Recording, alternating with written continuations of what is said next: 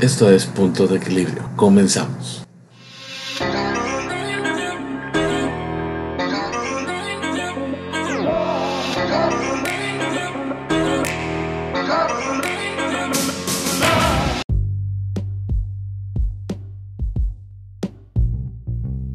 El fraude vamos a comprenderlo como un delito.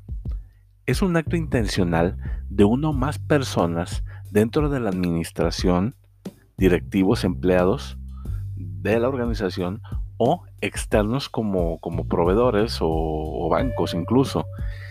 Y esto implica el uso del engaño para obtener una ventaja injusta y por supuesto es ilegal. Yo considero dos factores los principales para la comisión de un fraude. El primero, las condiciones que indican un, un incentivo o presión para cometer un fraude. Es decir, ¿qué lo motiva? Muchas veces cuando se comete un fraude mm, resulta mm, un alto grado de exposición de recursos y, muchas personas por eso cometen un fraude. Toman cosas que no le corresponden.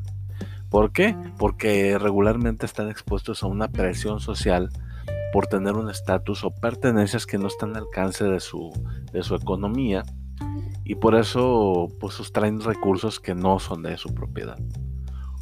Otro tipo de, problemática en este, en este primer factor es las situaciones personales, ya sean necesidades o ya sea problemas personales como situaciones sentimentales que obligan a que, a que este individuo tenga más, más recursos, más, más ingreso.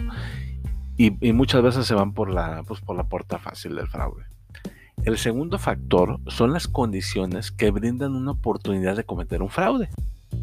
Si, en tu negocio no cuentas con los debidos controles internos, mecanismos para la prevención o la oportuna detección de fraudes, tienes un alto riesgo de sufrir una situación de este tipo. Regularmente las oportunidades son tan sencillas como que nunca las revises a las personas, que no lleves eh, registros adecuados o algo tan sencillo como que no le pusiste llave al cajón. Esto con frecuencia son, son factores suficientes para el fraude. Para que exista un fraude y no un simple robo, debe de haber una confianza defraudada. Y con esto el defraudador tiene un beneficio indebidamente.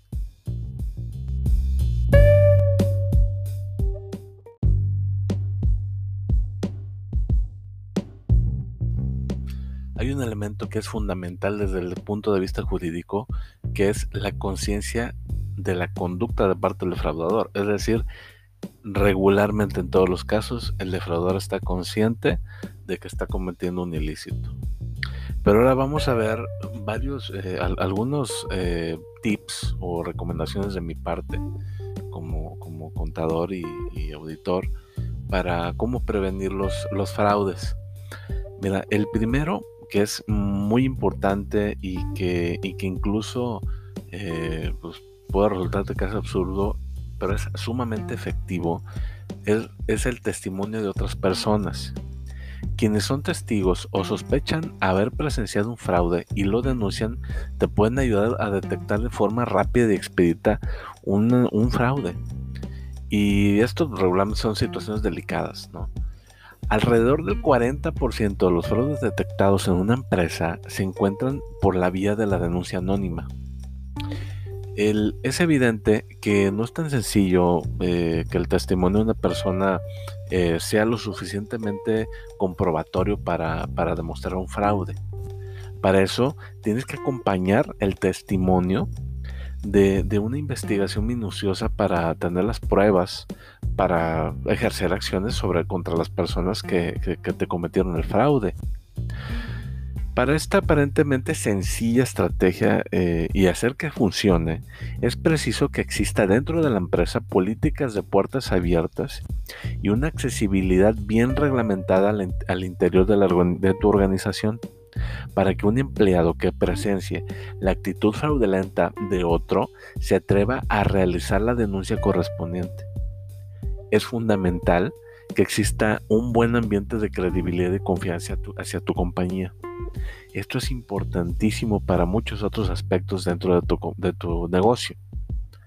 como por ejemplo la existencia de, motivación y un adecuado clima organizacional. Pero en este caso muestra también ser una excelente estrategia para la, detección oportuna de fraudes internos, teniendo tu gente con la camiseta bien puesta y dispuestos a denunciar a un defraudador.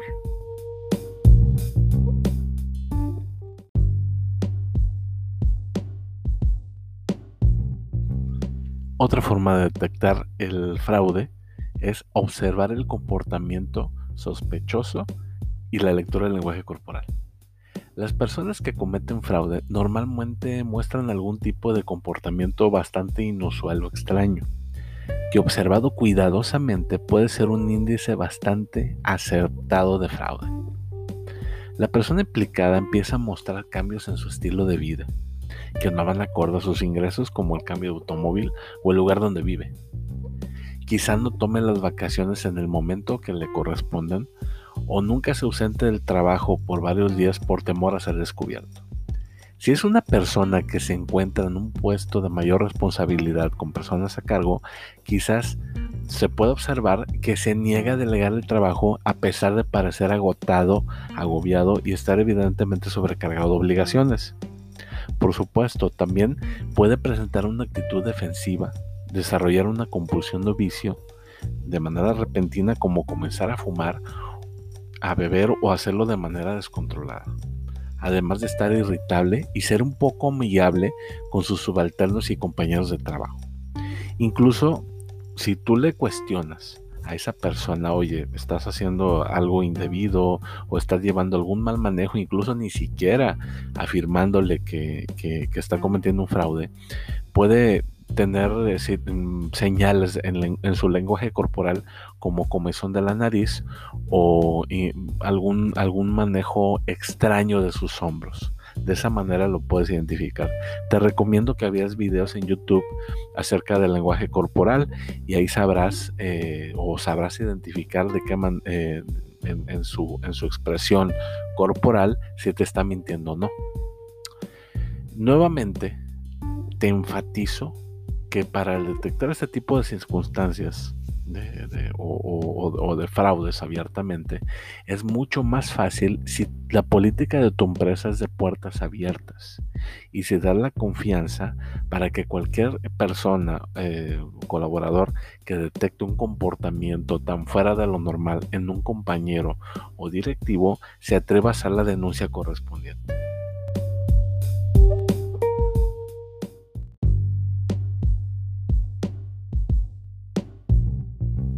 Otra recomendación que te puedo dar es la existencia de líneas de denuncia anónima. El hecho de denunciar a un compañero de trabajo es algo que no es agradable. La gente tiene miedo a convertirse en el soplón, en alguien indeseable para los demás. Nadie quiere ser el que acuse a otro. Así que a pesar de que exista una política abierta y de confiabilidad en el interior de tu empresa, es probable que se pierdan muchas denuncias de fraude, puesto que es raro que una persona decida voluntariamente convertirse en el aliado de los jefes. La existencia de una forma anónima de denuncia puede ser una excelente alternativa, sobre todo para empresas grandes. Esta forma anónima suele ser una línea telefónica o un correo electrónico.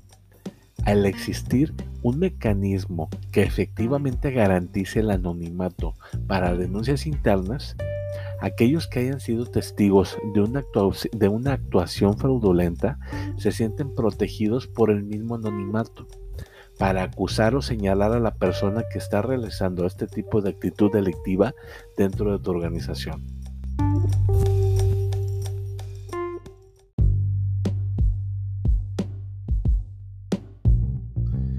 Pero la recomendación más importante que te puedo dar es tener una administración interna efectiva y realizar auditorías internas.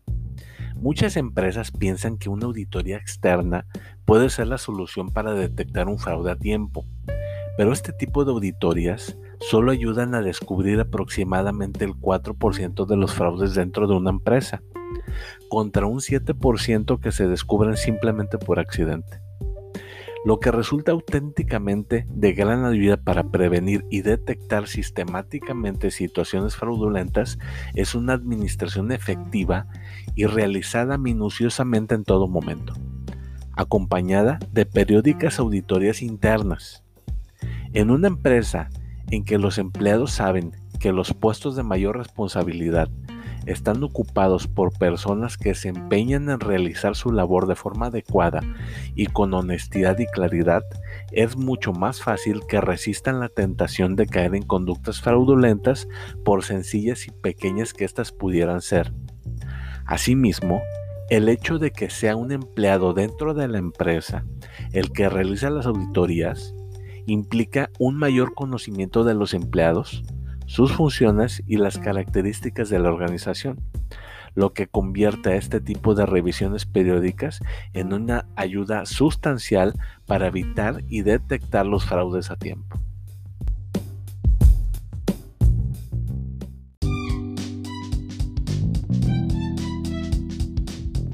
Espero que las recomendaciones de las que platicamos el día de hoy te sirvan para reforzar la seguridad de tu administración y no te sorprendan con un fraude. Nos vemos en el siguiente episodio. Gracias por escucharme. Saludos.